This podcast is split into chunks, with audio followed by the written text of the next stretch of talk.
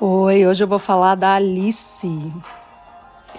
A Alice hoje tem 25 anos, mora em Sorriso, no Mato Grosso, trabalha como caixa em um supermercado. Ela cresceu em uma fazenda no interior do estado e desde pequena ficava de olho nos peitorais trabalhados e suados dos capatazes do local. Aquilo atiçava sua imaginação. Aos 10 anos, ajudava os caras na ordenha das vaquinhas, dava comida para os porcos e aproveitava o sabugo do milho para esfregar lá na sua bacurinha. Ela nem sabia direito o que estava fazendo, mas a sensação era maravilhosa. No meio do cheiro do silo, com bostas de gado, ela deitava e rolava com seu sabuguinho. Até os seus 15 anos, ele foi um grande amigo seu. Às vezes ela até atrasava para o jantar e seus pais brigavam com ela, que não estava nem aí. Ninguém via quando ela estava se deliciando lá no silo, mas o prazer de se tocar e explorar aquele resto de milho em um lugar onde a qualquer momento poderia chegar alguém a deixava mais excitada.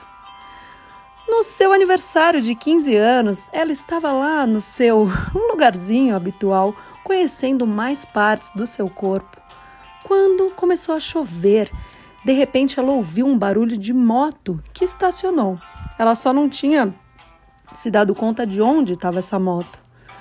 Lá era um lugar coberto, né? Era o, era o único ali da região. E de repente ela viu um chapéu de palha e reconheceu o Chico, o moço barbudo que cuidava dos cavalos.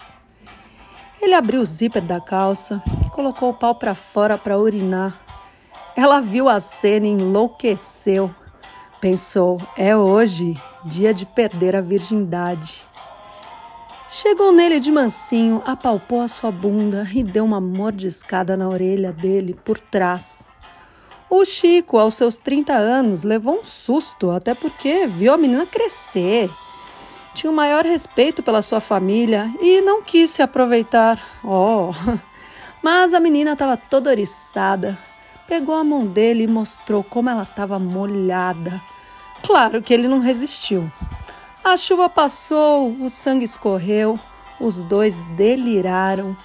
E era só o começo de uma história selvagem e masoquista.